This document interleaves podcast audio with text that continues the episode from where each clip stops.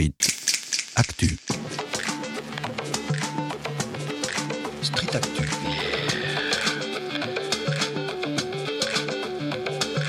Street Street Actu. Actu. Et vous êtes toujours bien installé sur Radio Anthropocène. Aujourd'hui, nous sommes en direct de la Cité de la Chaussure et nous avons le plaisir de recevoir Thomas Urias. Bonjour Thomas Urias. Bonjour. Alors merci d'être avec nous aujourd'hui. Vous êtes le fondateur de la marque de jeans fabriquée en France 1083 et vous allez bientôt publier avec Eric Boel la perma-industrie vers des écosystèmes d'entreprises réellement durables chez Erol. Alors Thomas Urias, pour entamer cet entretien, 1083, pourquoi ce nom? Alors 1083, c'est la distance qui sépare les deux villes les plus éloignées de l'Hexagone. Ça va de Menton au sud-est jusqu'à Porspoder, c'est un petit village au nord de Brest. Et donc notre démarche, c'est de parler de proximité, d'incarner la proximité, en proposant des jeans et des baskets qui sont fabriqués à moins de 1083 km de chez vous, ou que vous habitiez dans l'Hexagone. Alors ça nous fait très plaisir parce qu'on est notamment géographe euh, sur Radio Anthropocène, donc euh, cette petite anecdote est tout à fait plaisante. Est-ce que vous pourriez revenir un petit peu sur l'histoire de la marque euh, et Qu'est-ce qui vous a poussé à vous engager dans cette activité textile et, et de cuir? Eh bien, c'est l'ennui et le sens. En fait, moi, à la base, je suis pas du tout dans le textile, pas du tout dans le commerce. Je suis informaticien. Euh, j'ai exercé pendant 4 ans comme responsable informatique à Grenoble et je m'y suis ennuyé. Et puis je voulais, euh, depuis tout petit, je lis un roman tous les week-ends. C'est la ville de ma mère, de mes grands-parents, de mes arrière-grands-parents. Et donc je voulais pas qu'on vende leur maison. Donc du coup, euh, j'ai décidé de déménager à Romans en 2007, d'ouvrir une boutique de vêtements bio-équitables dans cette maison familiale qui est en face de Marc Avenue. Et donc la proximité de Marc Avenue plus le sens m'ont conduit à ouvrir une boutique de vêtements bio-équitables en 2007. Donc à l'époque, euh, le Made in France, le bio, le commerce équitable, c'était pas trop la mode, mais ça faisait déjà sens pour moi. Au bout de 4-5 ans d'apprentissage de ce métier de commerçant, mes fournisseurs, donc des marques assez engagées, mais très ethniques dans la forme, ont fermé. Et moi, j'étais euh, un peu frustré euh, d'un paradoxe qui est qu'en fait, ces vêtements très engagés dans le fond étaient trop engagés dans la forme, trop ethniques en quelque sorte. Et du coup, ça désengageait les consommateurs, puisque c'était trop singulier en quelque sorte. Et à la fois, euh, j'ai compris à travers cette expérience-là que tout le monde est écologiste en fait et tout le monde respecte les gens si on est en responsabilité. Si on voit les conséquences ou si on vit les conséquences des choix qu'on fait, eh ben on, fait bien. Euh, les pesticides, par exemple, euh, on ne sait pas si on en produit in- indirectement lorsqu'on consomme des fruits et des légumes, parce que c'est pas nous qui fabriquons. Mais qui parmi nous, dans son jardin, va mettre des pesticides sur les carottes qu'il va manger lui-même? Personne. Donc en fait, dès qu'on est en responsabilité, on est écologiste. De la même manière, si on a des enfants, euh, on va pas les mettre à l'usine si on peut les mettre à l'école. Et donc en fait, cette logique entre la proximité et la responsabilité, elle m'a frappé et elle m'a donné envie de faire des vêtements plus proches. Alors plus proches en kilomètres, on en a parlé avec euh, les 1083 kilomètres, mais plus proches aussi dans la désirabilité. Et donc euh, c'est là où je me suis dit, bah, on va troquer le bonnet péruvien, on va faire des jeans parce que tout le monde en porte, les hommes, les femmes, les jeunes, les vieux, les catholiques, les musulmans. Et donc euh, l'idée de 1083 est née à ce moment-là, cinq ans après l'ouverture du magasin, en 2012. Et puis on a lancé en 2013 en financement participatif, et puis à partir de là, on s'est développé. Et alors, il faut que vous nous parliez un petit peu de tous les défis que vous avez dû relever, de toute la complexité qu'il y a eu à réindustrialiser des chaînes de production textile en France. Oui, en fait, euh, heureusement, on savait pas trop ce qui nous attendait, euh, parce qu'en fait, ça nous paraissait euh, évident et simple de faire un jean, Ouais. tellement on en porte partout. Euh, c'est un, un savoir-faire qui a partout dans le monde, qui a été très fort en France jusqu'à la fin des années 90, puisqu'on fabriquait encore des centaines de milliers de jeans en France en 98. C'était notamment Levis, Mhm. euh, qui avait une usine euh, dans le nord de la France. Et lorsqu'elles ont délocalisé, ben, tout l'écosystème s'est effondré. Comme à chaque fois, en fait, comme dans la nature, lorsqu'on a une, une filière, c'est comme une forêt, il faut des années pour qu'elle se construise et il faut quelques secondes, quelques jours parfois, pour que tout s'effondre. Un incendie euh, peut complètement raser une forêt. Et ben, les délocalisations, c'est pareil. Si on perd des gros acteurs, tout l'écosystème autour, les écoles, les réparateurs disparaissent. Et donc nous, on a décidé de redémarrer l'aventure du jean en s'appuyant sur quelques acteurs euh, qui ne faisaient plus de grande production, mais qui avaient encore soit des machines, soit du savoir-faire. Et donc, euh, ben, en 10 ans, on a relocalisé euh, la filature, la teinture, le tissage, l'ennoblissement, la coupe, la confection, le délavage, pour relocaliser même cette année jusqu'à la matière première, puisqu'on a euh, lancé des jeans en coton français grâce à l'agriculture raisonnée, à l'économie circulaire. Donc en 10 ans, de A à Z, on aura tout reconstruit la filière. Euh, après, c'est un travail de tous les jours, c'est très difficile, c'est Ouais. long, c'est laborieux, mais c'est le chemin vers la relocalisation. Parce que jusqu'à présent, vous n'aviez pas réussi à relocaliser l'intégralité de la chaîne de production. Exactement. Sur certaines matières, par exemple, vous aviez des, des difficultés d'approvisionnement en local. Oui, en fait, le, ben, le, le coton, par exemple, 99% du coton de nos jeans, c'est du coton bio qui vient de Tanzanie. Ouais. Mais c'était 100% l'an dernier. Là, c'est 99% parce que l'an dernier, on a planté du coton dans le Gers et dans la Drôme. Du coup, on a pu, sur ces 3 hectares, récolter une tonne 8 de coton qu'on va égrener. Ça va nous faire 600, cotons de fibre, 600 kilos de fibres. À ces 600 kilos de fibres, on va rajouter 600 kilos de fibres de coton recyclé issus de nos vieux jeans qu'on vient effilocher. Ça fait donc une tonne d'œufs, et avec cette tonne d'œufs de coton français, moitié recyclé, moitié cultivé, de manière raisonnée, sans irrigation artificielle, eh bien, euh, on va produire 1200 mètres de tissu, ce qui va nous permettre de faire à peu près 1200 jeans. Et donc, ces 1200 jeans sont les premiers jeans 100% français, du coton jusqu'au bouton. Il nous aura fallu 10 ans pour euh, relocaliser cette filière en entier. Maintenant, c'est qu'une petite partie des jeans 1083 qui sont comme ça. Tous les autres sont bio, sont euh, tissés, confectionnés en France, mais ne sont pas encore avec du coton français. Ça va venir petit à petit. On aimerait presque vous suggérer de produire 1083 jeans et pas 1200 pour. euh, Bah en fait, c'est ce qu'on a fait. Quand on a, vu qu'on était parti pour avoir que une quantité qui permet de faire 1200 jeans, on a capé les précommandes sur Ulule qui, sont, qui se terminent le 28 mai. On les a capées à 1082 pour être précis, parce qu'on veut pas que le 1083e soit l'objet de spéculation. Donc en fait, on l'a retiré du marché. Il sera dans notre musée. Et voilà. Et euh, qu'est-ce que je voulais dire? Oui, justement, quand on est du coup dans la nécessité d'importer des matières premières, comment justement on choisit l'origine de ces matières premières? Au plus proche, au plus propre. Euh, donc c'est assez simple. Par exemple, euh, on re- tous les tissus sont faits en France, toute la confection est faite en France, toute la coupe est faite en France, tout l'ennoblissement est fait en France. Par contre, sur la filature, pour toutes les filières qu'on maîtrise, toutes les technologies qu'on maîtrise, on le fait en France. Mais il y a certaines technologies qu'on a perdues, notamment le cardage. Et donc là, eh bien, en fait, on le fait en le, Italie. le cardage, pardon. Le coton cardé, c'est en fait un coton qui est un peu plus euh, trié que le coton open-end, la technologie qu'on maîtrise en France. Donc quand c'est de l'open-end, on le fait en France. Quand par contre c'est du coton cardé, on n'a plus l'outil de production en France pour l'instant, donc on travaille à le relocaliser. Et en attendant de le relocaliser, on le fait au plus proche en Italie. Pareil pour les teintures. 70% des teintures fabriquées de nos jeans sont faites en France, mais des teintures qu'on ne sait plus faire en France, comme la teinture indigo. Et là, on va au plus proche, en Italie. Et ces 70% vont devenir 80, 90, 95% au fur et à mesure qu'on va relocaliser pour ces dix prochaines années, comme on l'a fait sur les dix précédentes années. Alors, si on, monte un petit peu en, généralité sur le secteur de la mode, euh, on le sait, la fast fashion, c'est une industrie qui est très très polluante.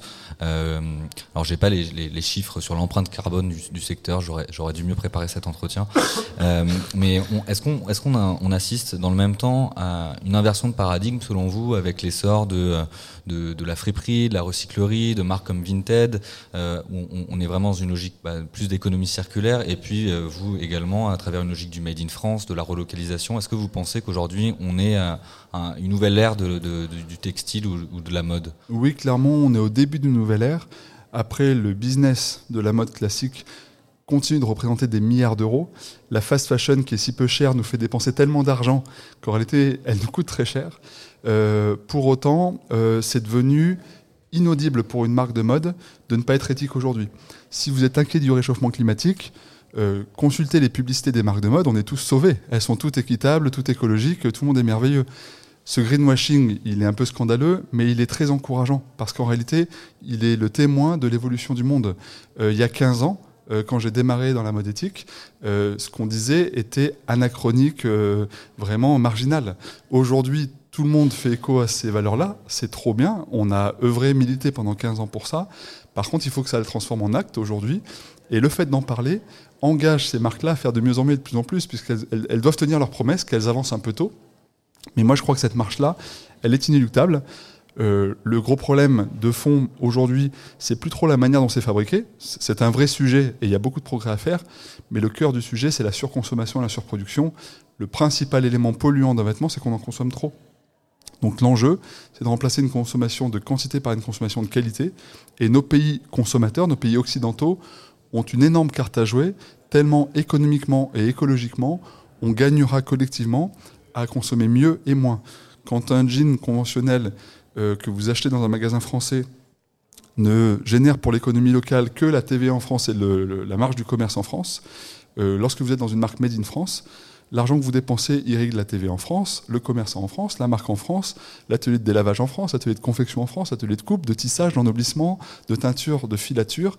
Et automatiquement, bah, sur les 100 euros que vous dépensez, il y en a 98 qui restent sur le territoire. C'est du coup infiniment plus efficace que les 50 euros que vous laissez quand vous achetez un jean de marque. Et donc ça, c'est vraiment la clé. Je pense que tout le monde s'en rend compte. Euh, même euh, nos politiques, puisqu'aujourd'hui ils parlent tous de réindustrialisation, c'est heureux, et donc c'est ce qui nous rend confiants.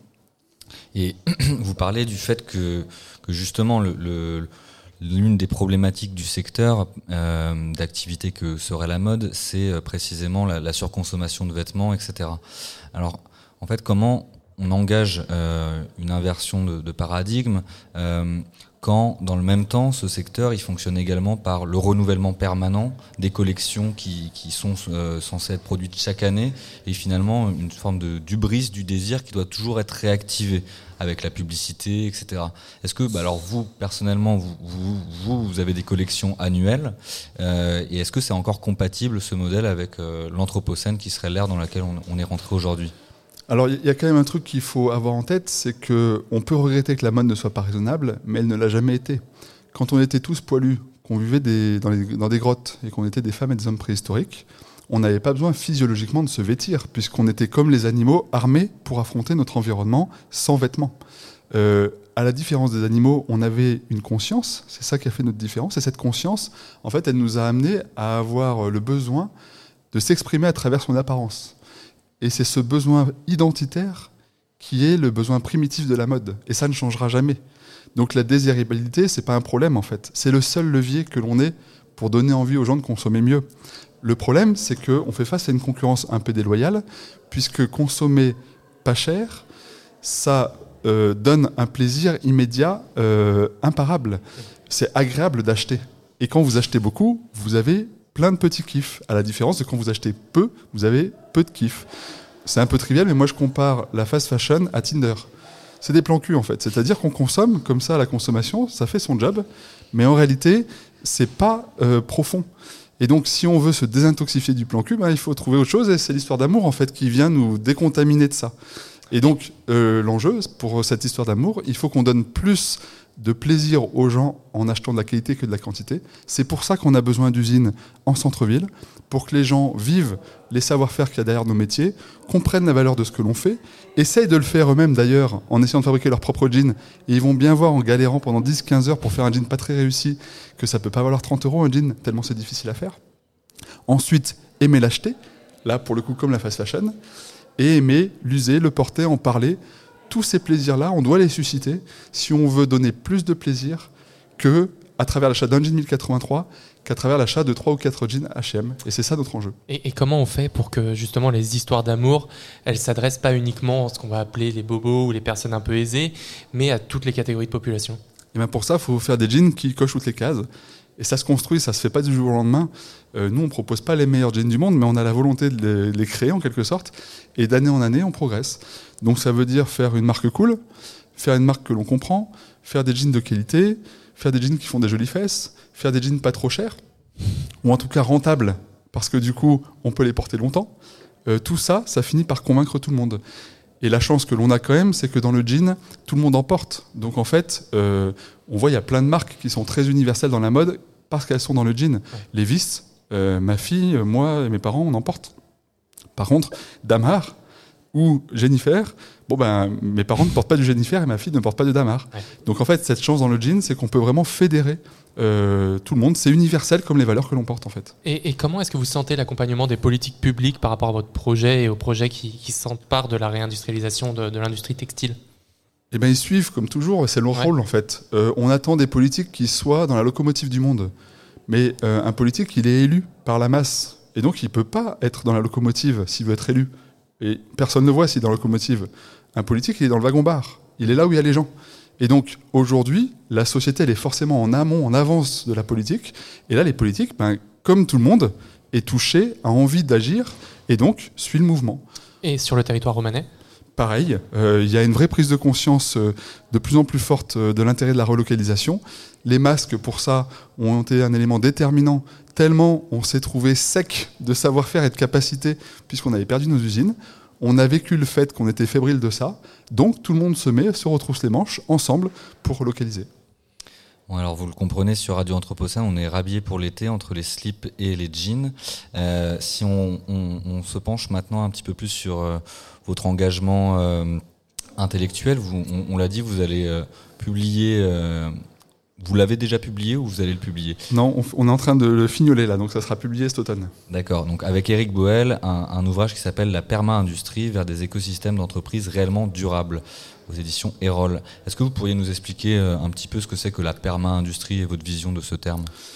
Oui, alors en fait, la réflexion originelle, c'est de se dire, c'est quoi notre monde? On compare notre monde, euh, notre humanité en quelque sorte à une économie, souvent on parle d'économie de marché, etc. Et nous, on s'est dit, bah, si on était Thomas Pasquet, qu'on était dans la station spatiale, on regarde la Terre, qu'est-ce qu'on voit? On voit une économie, on voit autre chose. Et nous, on s'est dit, en fait, on pense qu'on voit plus une industrie qu'une économie. Pourquoi? Parce qu'en fait, on voit des flux de gens, de produits, etc. On voit pas des euros qui traversent les océans. On voit des flux. Et en fait, ces flux, c'est comme les flux d'une usine. Si vous mettez dans la cité de la chaussure dans un atelier et que vous regardez ce qui se passe, vous voyez des flux. Et on s'est dit, tiens, c'est intéressant en fait de comparer le monde à une industrie, puisque l'industrie, c'est quoi? C'est produire et faire ensemble. À la différence de l'artisanat, on est tout seul. L'industrie, on forme une équipe avec des complémentarités de savoir-faire. C'est une équipe. Euh, la nature, elle fait pareil en fait. Sauf que son produit à elle, à la nature, c'est pas un service comme l'industrie de la banque, c'est pas une œuvre comme l'industrie de la musique, c'est pas un produit comme l'industrie automobile, c'est la vie son produit. Et donc son produit, ce qui est fou avec la nature, c'est qu'elle est capable de le produire avec une intensité et une résilience qui est infinie. Euh, je veux dire qu'il pleuve, euh, qu'il y ait des incendies, qu'il y ait des ouragans, des astéroïdes, qu'on soit sous la mer, sous terre, sur terre, dans les airs, quoi qu'il se passe, la nature, elle produit son produit, la vie. Et donc, cette capacité-là, on l'a trouvée très inspirante, on l'a trouvée plus éloquente que n'importe quelle industrie humaine, et on s'est dit, qu'est-ce qu'on peut tirer de la stratégie de la nature dans notre industrie à nous?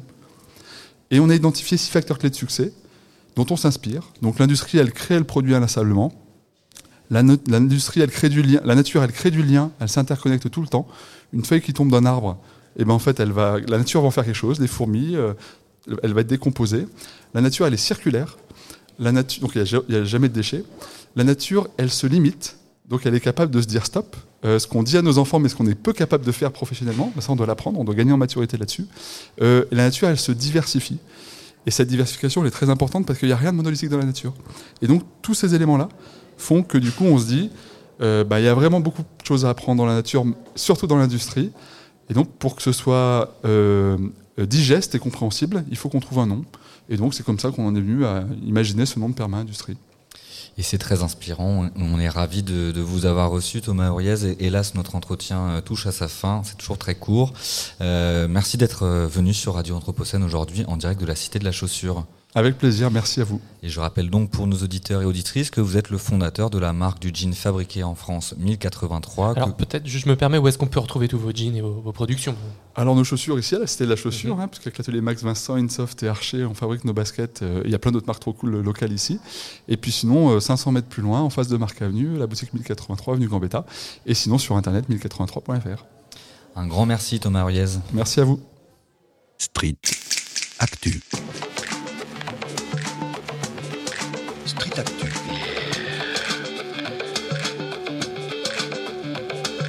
Street Street Actu. Actu.